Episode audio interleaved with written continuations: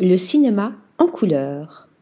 À travers des notules détaillées mais synthétiques, le beau livre Les couleurs du cinéma de Charles Bramesco, édition Pyramide, donne envie de voir et de revoir des dizaines de films en les offrant à l'analyse comme autant de peintures et d'aplats de couleurs. Les amateurs du cinéma photographique de Wes Anderson, Stanley Kubrick ou Agnès Varda évoquent souvent le travail de composition des plans.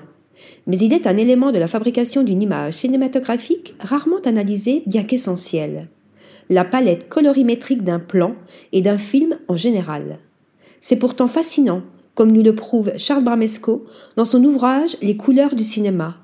À chaque film, ses couleurs dominantes qui racontent beaucoup les intentions de mise en scène du réalisateur. Dans ce livre de 208 pages richement illustré et très agréable à parcourir, l'auteur analyse 50 films, de Chantons sous la pluie au voyage de Chihiro, de Jeanne Dillman à Black Panther.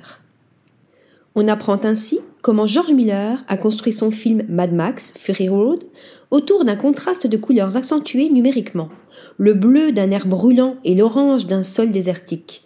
Et puis, à l'inverse des couleurs saturées de Miller, on redécouvre l'univers hostile du désert rouge d'Antononi, qui, lui, est composé de teintes grisâtres et désaturées.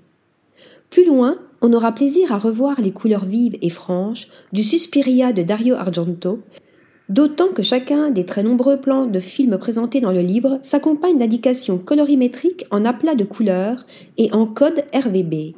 De quoi analyser finement les couleurs du cinéma et se rappeler que s'il y a mille nuances de noir et blanc, il y a autant de variétés d'une même couleur.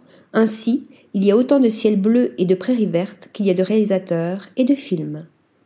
Article rédigé par Pierre Charpillose.